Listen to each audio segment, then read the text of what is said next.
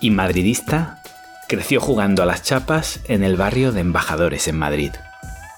De pequeño soñaba con ser médico, bombero, policía o cualquier oficio en el que pudiera ayudar a los demás. Pero un balón se cruzó en su camino y lo cambió todo. Era una época donde la droga lo intentaba, pero el fútbol, el fútbol era imparable. Y tras probarlo como jugador, su rodilla pronto le recordó su verdadera vocación. Le empujó a la banda y le demostró que en el fútbol también había espacio para ayudar al resto. Entrenando se presenta serio y exigente, pero en cuanto rascas un poquito, te enamoras de esa ternura que muestra al hablar de su madre. ¿Cómo habrá cambiado China que han tenido que traer desde Madrid a este jornalero del fútbol que abre la oficina, trabaja 14 horas y no conoce los fines de semana? Porque la pasión que enseña a sus chicos la aplica en cada parcela de su vida. ¿Quién le hubiera dicho a este muchacho con las rodillas y los sueños rotos a los 28 que después de los 40 se reencarnaría en alguien que se iba a enamorar de Shanghai? Pero es que el amor es mutuo. Su equipo ya es campeón de China. Y los chavales que lleva, tozudos y trabajadores como él, están dispuestos a demostrarle al mundo que este país tiene mucho que decir en lo futbolístico. Hoy nos visita en el lejano oeste un madridista rendido al tiki-taka de Guardiola, un psicólogo deportivo que representa una generación de entrenadores que ha venido a transformar un continente. Hoy con nosotros, Manuel Barranco, Lolo, un tipo humilde y cercano del que resulta imposible no hacerse amigo.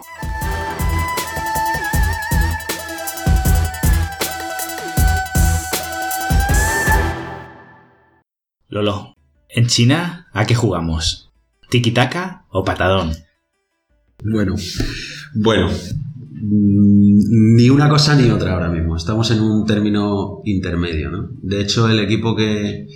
Un equipo que intenta hacer tiki-taka, o sea, quiero decir que lo, que conocemos como tiki-taka en, en España, ¿no? Que es una cosa que, que funda entre comillas, el Barcelona, el Barça, porque se trata de jugar el balón con jugones y con, necesitas jugones. Para jugar el balón necesitas jugones. Y necesitas un equipo que prácticamente juegue de memoria, me refiero. Que con ojos en la nuca tú sabes que tu compañero. Eh, porque esto empieza con Guardiola como jugador, ¿eh? O sea, quiero decir, porque es que hablan del tiki-taka en la época ya del Mundial, perdón, de la Eurocopa que gana España. Sí. Pero, Quizás es Luis Aragonés el que lo reinstaura. El que lo reinstaura, pero, pero, sí, esto viene de Cruyff, como decías, ¿no? De, Guardiola como jugador. Efectivamente, o sea, quiero decir que es como tener el balón, tocar el balón y hacer que el equipo contrario corra. O sea, yo aquí he visto todavía partidos en la segunda división donde mm, pues todavía el portero ni saca de portería, saca un jugador que es como, pero ¿qué estamos haciendo? Entonces, que encima eh, rompe la línea del fuera de juego si hay rompe la línea del fuera de juego, te quedas con un futbolista menos de campo en ese momento para poder jugar. O sea, quiero decir, es como que el portero es uno más. El portero, además, nuestra base es sacar el balón jugado. Quiero decir, nosotros lo que necesitamos es que el balón se juegue. O sea, yo prefiero que el portero arriesgue central, dándole el balón a un central que cae al lateral del área.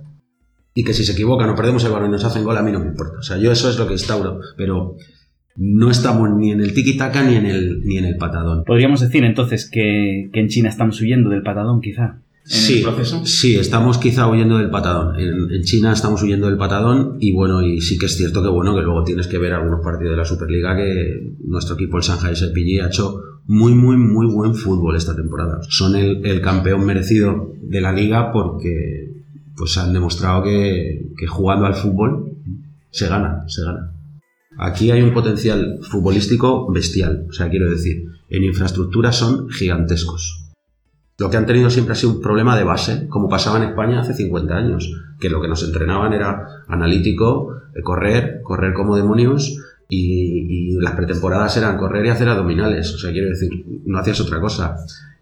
Y ahora mismo aquí en China lo que se está haciendo pues es el modelo europeo fusionado con el modelo chino, porque ellos tienen muy buenas cosas para el tema de preparación física, para el tema de resistencia, potencia, ellos son unos fenómenos. Eso combinado con la metodología europea, en este caso la que utilizamos, la de Valencia, pues hace que, los chavales desde la base, que es lo que importa, ¿no? O sea, que, es, que desde pequeños vayan cogiendo pues no solo la tarea analítica, sino también la global. O sea, saber que es un trabajo en equipo, que lo que tiene que hacer un centrocampista cuando tiene el balón, cuando no lo tiene, lo que tiene, cómo se tiene que mover un portero. El portero eh, de, hace tiempo ahora en España es uno más del, del, del, equipo y además se entrena con el equipo y luego al portero se le entrena en el específico, se le entrena en base a cómo juega el equipo, el sistema del equipo, ¿no? El portero pues, juega adelantado o juega eh, más cerca de la portería o bascula con el equipo y eso ahora se está empezando a hacer también aquí. Y por eso te digo que fusionando el, sistema de entrenamiento de ellos con el sistema de entrenamiento nuestro, yo creo que van a, van a tener éxito antes de lo, que, de lo que el resto del mundo piensa. Creo que son una potencia muy, muy importante, o sea, que lo van a conseguir. Y quiero comentarte también que el Saga y el SIPG, igual que muchos equipos de la primera división de la Superliga aquí trabajan una metodología que, como la del Real Madrid, la del Barcelona, la del Valencia, la del Athletic, la del Manchester, la del Chelsea. O sea, quiero decir que el fútbol en la élite, la Superliga de China, tiene una calidad ya que, bueno, que no es lo mismo que hace 10 años. O sea, han evolucionado una barbaridad.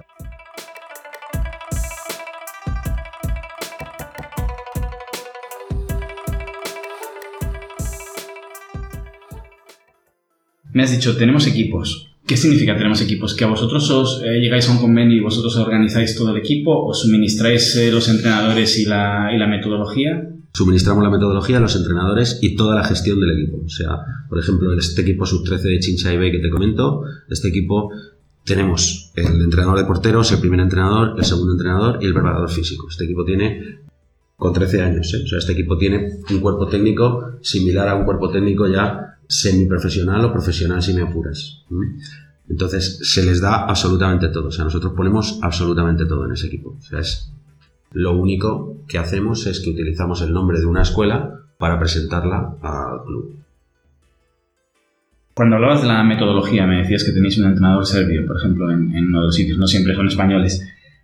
¿Cómo, o sea, les tenéis que hacer un training primero aquí? Es decir... Nosotros damos curso de formación a los, a los entrenadores. ¿A los entrenadores extranjeros? a, los a todos, a todos, a todos, a los entrenadores extranjeros y a los chinos. Sobre todo nos volcamos más en los entrenadores chinos, porque eh, es a los que más hay que darles a conocer nuestra metodología. O sea, quiero decir, la metodología que, trabajamos, que en este caso es la del Valencia, pues el Valencia, yo estoy aquí, pero el Valencia suministra entrenadores a, a nuestra empresa Vienen, han estado un año entero aquí eh, formando a los entrenadores, ahora vienen de vez en cuando, lo que hacen es dar formaciones a los entrenadores, explicándoles toda la metodología, la identidad del juego, cómo se debe jugar, cómo se debe tratar a un chaval y sobre todo, una cosa en la que estamos muy, muy, muy, muy metidos, es en el trasladarles los valores que el fútbol tiene. O sea, quiero decir, mm, los equipos que compiten a nivel, como estos equipos de los que te he hablado, pues, pues ahí sí que el nivel de exigencia es mayor y quizá la presión es un poco mayor.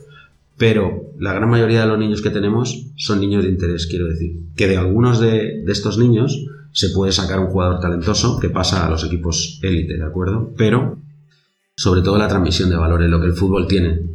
Lo que a España, por ejemplo, pues le ha hecho ser campeona de Europa y del mundo, ¿no? Que es el conseguir hacer un, grupo, un bloque de, amigos dentro del talento que, hay que tener para jugar al fútbol, pero el poder, pues, mm, tener en cuenta la amistad, el trabajo en equipo, la, fidelidad, la solidaridad, todo esto que, está alrededor del fútbol y que conforma también un, grupo. Cuando hablas de estos caracteres que nos han hecho campeones del mundo, hablas de gente como Casillas, como Xavi. Entre nosotros, ahora que no nos escucha nadie, ¿esto ahora se ha roto? Mm, bueno, yo realmente no, no, no creo que se haya roto. Yo creo que todo en el fútbol son ciclos. El, España lo revoluciona en su día Luis Aragonés, porque Luis Aragonés pues tiene el valor suficiente para quitar de la selección a jugadores que tenían unos galones ya y lo que hace es llevar a los mejores, independientemente de que eh, los centrocampistas no midan 1,90 ni los centrales, ni... Entonces lleva a los mejores, era la selección de los bajitos, nos llamaban, y lleva a los mejores y además a gente que psicológicamente él consigue hacer que todos vayan en el mismo barco. Tengo una duda, eh, porque, bueno, eh, sobre todo este podcast lo escucha también empresarios, emprendedores. Y llevando, llevando estos valores a nivel empresa, por ejemplo, yo siempre digo que prefiero una buena persona a un buen profesional. Porque un buen profesional te puede dar ventas o te puede hacer crecer mucho tu empresa, pero si al final no es una buena persona, te generará un problema gigante dentro del equipo o dentro de la empresa, etc. Eh, tú me hablas de, de jugar en equipo, de la actitud, de todos pensar a una en el fútbol es, por hacer la comparativa fútbol-empresa, es, se da esa situación porque a veces pensamos, este jugador que es un crack, lo quiero en mi equipo, ¿no? Y a veces ves que entrenadores o presidentes dicen, no, yo no lo quiero porque me va a ensuciar el ambiente. Y desde el punto de vista del aficionado, tú siempre piensas, no, no, que jueguen los mejores. Pero al final ahí hay 25 egos en un vestuario, ¿verdad? Y si se empiezan a hacer grupitos o se empiezan a odiar entre ellos, aunque tengas eh, cracks, no sé si el, el, Madrid de los Galácticos podría ser un ejemplo, pero bueno, ha pasado en el Barcelona, ha pasado en muchos equipos, en el PSG, en el City, que fichara a 20 cracks y el equipo no funciona. Y dices, pero si uno a uno son los mejores del mundo en su puesto, ¿cómo puede ser eso? Completamente de acuerdo. O sea, las personalidades son 25 personalidades, 25 egos y sobre todo en los equipos grandes, pues yo siempre lo digo. O sea, un Real Madrid, un Barça, un PSG, un Manchester. Este tipo de equipos yo no creo que necesiten lo que es un entrenador al uso. Este, equipo, este tipo de equipos lo que necesitan es un gestor de grupo, un buen psicólogo, un tipo que, que de verdad los jugadores respeten y que de verdad él sea capaz de hacerles afines a todos, porque sí que es verdad que hay determinadas personalidades de determinados futbolistas que a veces intoxican un poco el ambiente. Entonces, en la comparativa que haces con las empresas, dependiendo del trabajo ¿no? que vayas a desarrollar. Pero en el fútbol hoy en día mmm, hay mucho talento, quiero decir, hay mucho jugador bueno. Quiero decir, pues, el nivel de Messi o de Cristiano Ronaldo, para mí estos son marcianos, sobre todo Messi. O sea, para mí es, es un tipo de otra galaxia, porque al día de hoy conseguir hacer las cosas que hace con la preparación que tienen el resto de equipos, quiero decir, porque es que hace 40 años, pues sí, el Madrid, el Barça, el Atleti de Bilbao, el, el, Valencia, eran como los que tenían lo mejor en cuerpo técnico, en preparación, pero es que ahora mismo cualquier equipo de segunda división, de segunda B, incluso de tercera, está muy profesionalizado. O sea, hay equipos de tercera división, de los que yo más conozco en la Comunidad de Madrid, que el cuerpo técnico del primer equipo son siete u ocho, ¿sabes lo que te digo? O sea, que es y te digo Madrid, como te digo Barcelona, te digo Valencia, o sea, porque al final se trabaja así. Entonces sí que es cierto que el, el, yo como entrenador, todos queremos tener jugadores talentosos, ¿no? Pero desde luego lo que no quiero tener es un jugador problemático. Entonces, a veces si un jugador problemático mmm, rompe esa dinámica de grupo que es tan importante y tan difícil de conseguir, porque mantener contentos a 24, cuando normalmente tú eliges a los mismos 14 para jugar de titulares, tienes ese, ese abanico, ¿no? Ese, tener contentos al resto es muy complicado, sobre todo en equipos grandes. Pero yo personalmente sí que prefiero tener a jugadores que sean jornaleros, trabajadores de verdad del fútbol, a tener una personalidad problemática que te, genere problemas en el vestuario. Completamente de acuerdo. Eso en el mundo empresarial obviamente es, es igual que en el fútbol. Si es que el fútbol al final es un poco el reflejo de cualquier ejemplo que, elijas de, de, la vida, ¿no?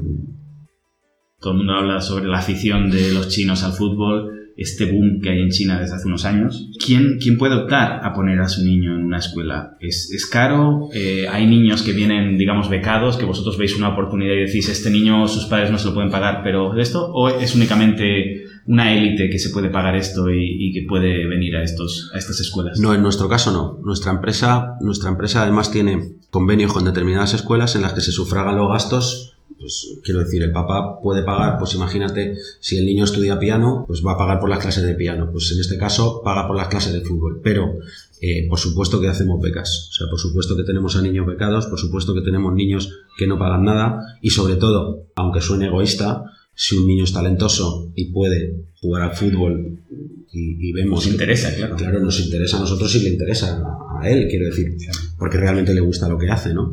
Eh, pues se le beca 100%, o sea, quiero decir. En el caso de las escuelas, pues dependiendo de la escuela, porque trabajamos con escuelas privadas internacionales, con escuelas privadas chinas y también trabajamos con escuelas públicas chinas. Trabajamos con escuelas públicas chinas donde nosotros lo que hacemos es poner a los entrenadores y se les da clase a los chavales y, y, hay escuelas en las que nuestra empresa únicamente colabora sin ánimo de lucro.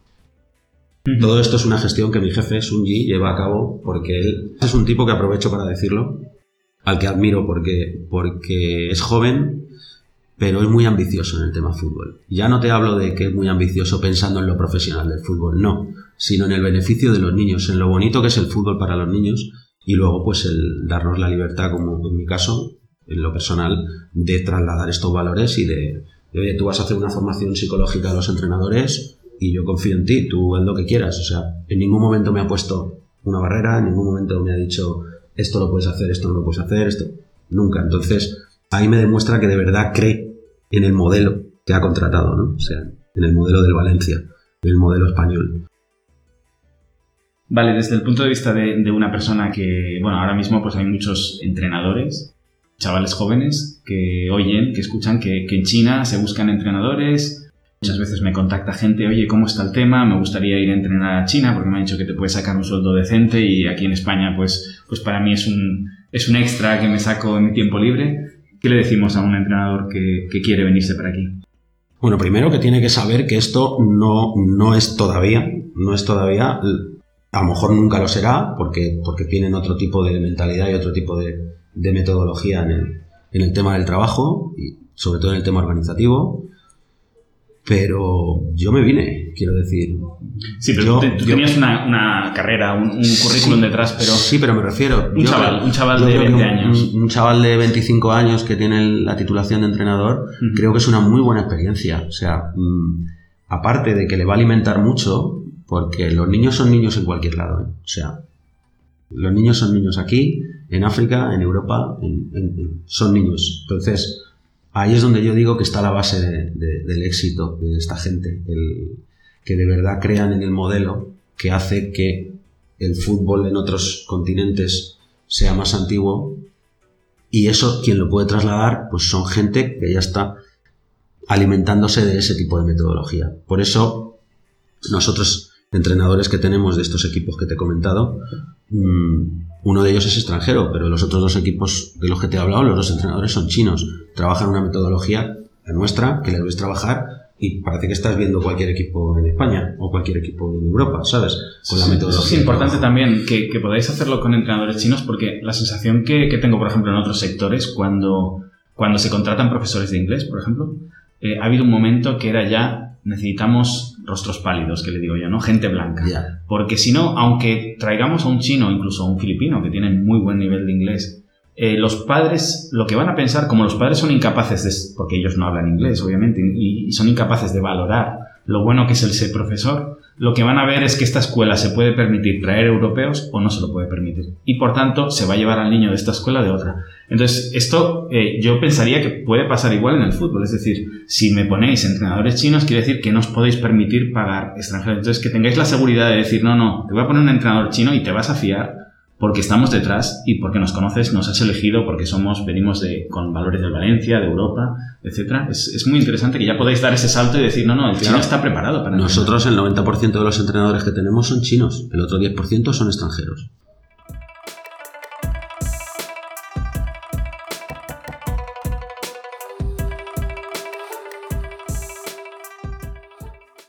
Cuéntame cómo empiezas como entrenador en el mundo del fútbol.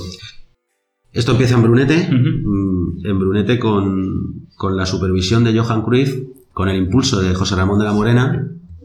El Real Madrid pone allí a los entrenadores, uno de ellos soy yo, yo empiezo allí, de la mano de Paco Ramírez y de Antonio García Navajas, dos exfutbolistas del Real Madrid que ahora pues están en los 60 años o así, muy amigos míos, gracias a Dios.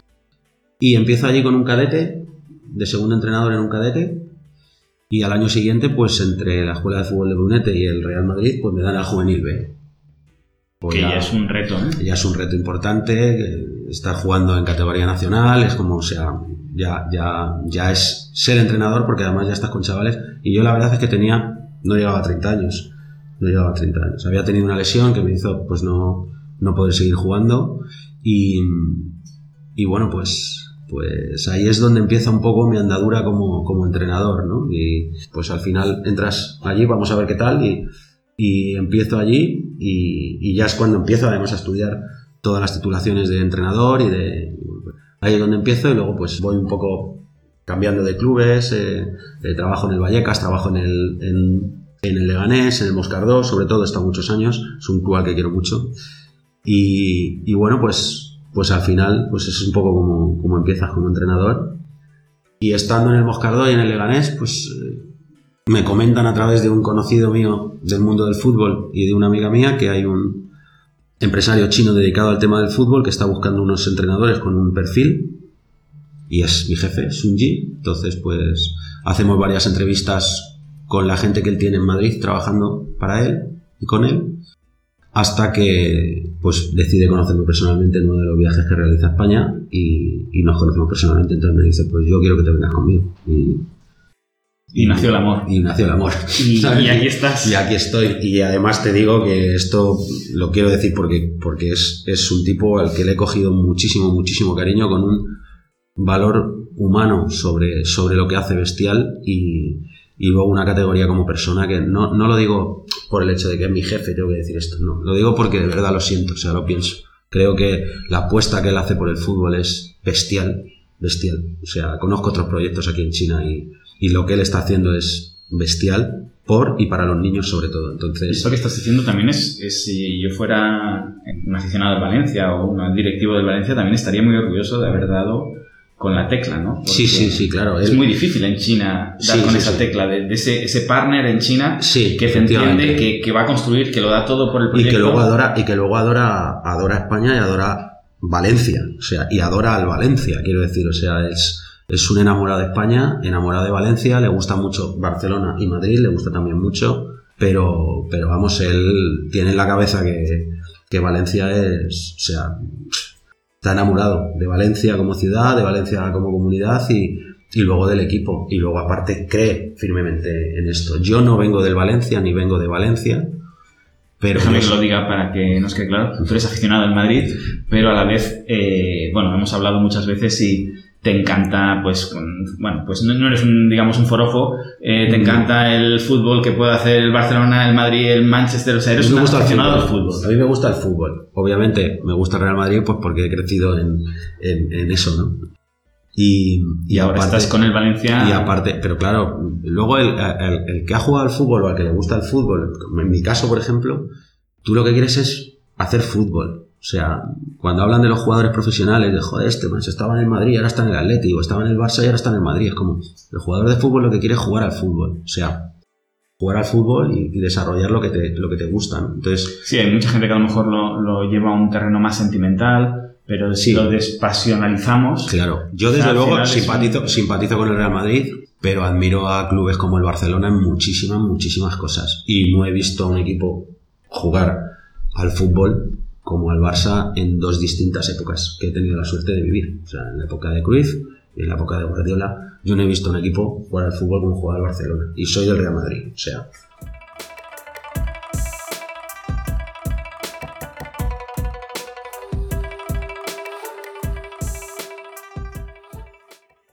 hay una burbuja en el fútbol en, en China. Mm, Yo no me atrevería a decir que, que hay una burbuja. Creo que hay una. mm, sí que hay una, un nivel de promoción para el fútbol grande. Mm, No creo que sea una burbuja. Creo que es un trampolín. Pero no, yo no lo consideraría una burbuja. De verdad te lo digo. ¿eh? Vale. ¿Te gusta China? Me gusta Shanghai.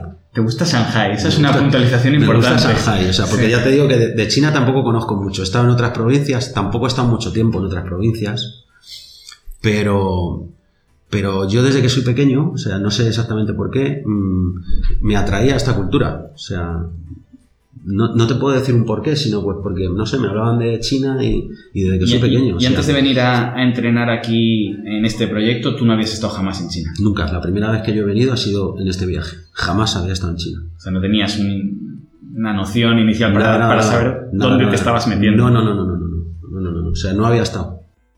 ¿Cuál ha sido la mayor dificultad que has tenido para integrarte o para trabajar en el día a día? ¿Qué es una cosa que dices, mira, con esto, esto me ha costado muchísimo conseguirlo? Hombre, lo primero, la primera barrera es el idioma. Yo tengo la suerte de que mi empresa, mi jefe, pues tenemos al compañero que te presentaba antes, Joaquín, que habla perfectamente español. No solo trabaja como traductor, porque hace muchas más cosas en esta empresa, pero, pero a mí pues me ayuda, me ayuda muchísimo, porque el idioma sí que es verdad complicado. Cuando te ves solo por ahí, pues es como la, la mayor barrera, porque el hacerte entender cuando vas a un campo de fútbol o a una sesión de entrenamiento, si yo no le tengo a él, la mayor barrera es, es, el idioma, para mí, ¿eh? o sea, es la mayor barrera. Lolo, ¿tu ciudad favorita de Asia? Más allá de Shanghai, más allá de Shanghai, más allá de Shanghai, pues mira, me gustó mucho eh, Hanoi. En Vietnam me gustó mucho por la gente, el, estilo de vida y Hanoi. Hanoi me gustó mucho. Sí. Quizá viste allí la, algo de tradicionalidad que quizás se ha perdido un poquito en Shanghai. Sí, sí, indudablemente. Y es como y además como mucho más mucho más esa estirpe de pueblo de ¿Sabes lo que te quiero decir? La gente no va tan a su bola, a su. No sé. No sé. Hay mucha más comunidad, ¿no? Sí, esa es la, impresión que me dio, por eso me gustó tanto. Es curioso, ahora que comentas esto, me lo había dejado para hablar de ello en algún podcast. Siempre se habla del comunismo y de los chinos, y para mí es el pueblo más individualista que existe. Algo que hace que, que, por ejemplo, ellos mismos te lo dicen. Te dicen, nosotros somos buenísimos en deportes individuales, ping-pong, badminton, etcétera, pero nos cuesta muchísimo deportes de equipo, porque estamos acostumbrados, esto lo ves en el día a día en el metro, eh, por la calle, a eh, bajar los ojos y tener un objetivo claro y, bueno, empujar, que yo a veces digo con todo el respeto, porque ellos no se dan cuenta que te están empujando, ellos tienen un objetivo que es llegar a un lugar y sin, sin, digamos, herir a nadie, pero... Pues eso es algo que a mí me ha costado mucho, ¿eh? Aceptar. El tema ese que comentas, por ejemplo, cuando alguna vez utilizo el metro o cuando voy a coger un autobús o el que, el que no respeten eso es porque tienen ese objetivo en Pero no, es maldad. No, no, no, no, no lo tengo claro, lo tengo claro. Me chocaba los dos primeros meses, luego ya dices, bueno, es que son así, o sea, quiero decir, no es, no es nada. Y la clave del éxito de un deporte en equipo está en eso, en trabajar el equipo. Ellos, el analítico, y en deportes individuales son los mejores, o sea, son los mejores. en saltos de trampolín, en ping-pong, en badminton, en, pero en deportes de equipo no están llegando todavía a eso por lo que te he comentado, porque su metodología desde que los niños son pequeños no ha sido la adecuada. Pero ahora que en el tema de fútbol, por ejemplo, está cambiando eso, estoy convencido de que esta gente en, en 10-15 años va a hacer algo muy, muy, muy gordo en fútbol. Venga, una apuesta. ¿Tú ves a China campeona del mundo? Pues no me extrañaría. No me extrañaría. Mm, yo veo aquí niños completamente descoordinados corriendo, pero veo a otros niños que tienen un talento futbolístico espectacular, ¿eh? Y ya no solo hablo de técnicamente, también te hablo de tácticamente. Un niño que en el campo le ves cómo se coloca, que bien funciona, pero es que hay algunos técnicamente que son verdaderos portentos, ¿eh? O sea, quiero decir que no tienen nada, nada, nada que envidiarle a, jugadores talentosos de, de, de Europa, ¿eh? O sea, entonces, si se sigue este camino de, que la metodología, fusionando, como te he dicho al principio, fusionando la metodología europea con la metodología de ellos, que es lo disciplinario y la seriedad que se tiene que tener en un deporte de equipo, conjugado con las tareas globales, el enseñarles de verdad cómo se tienen que mover, cuando tienen o no tienen el balón. O sea, que un defensa no tiene que estar así, porque sea defensa central plantado como un cono en, el centro de defensa, sino que tiene que moverse y que sube a rematar cornes. Y que a veces saca el balón jugado y llega hasta la portería en, una, en, en un lance del partido, ¿no? Entonces, mm, ese tipo de cosas, cuando se les traslade, cuando el global de todos los entrenadores hablen ese mismo idioma, mm, créeme que además, si algo tiene esta sociedad es que aprenden muy rápido y los niños, no te olvides que son niños en todos los lados y son como esponjas. Pues aquí vamos a acabar. Lolo, ha sido un verdadero privilegio tenerte con nosotros en el lejano este. Siempre les pedimos a nuestros invitados que despidan el episodio con un proverbio oriental y te hemos pedido que nos trajeras uno. Muchísimas gracias por haber venido, por darnos tanta información valiosa sobre lo que sucede en China en un sector tan interesante como es el mundo del fútbol y con el proverbio que nos traes, lo dejamos. Bueno, pues eh, este yo creo que además refleja cosas de, las que a mí me han pasado en la vida, porque uno viene a China también pues, por determinadas circunstancias que, se te dan en la vida y, para mí uno que refleja un poco lo que yo siento y lo que creo de esta vida es que no hay árbol que el viento no haya sacudido. Wow, no hay árbol que el viento no haya sacudido. Gracias y hasta pronto.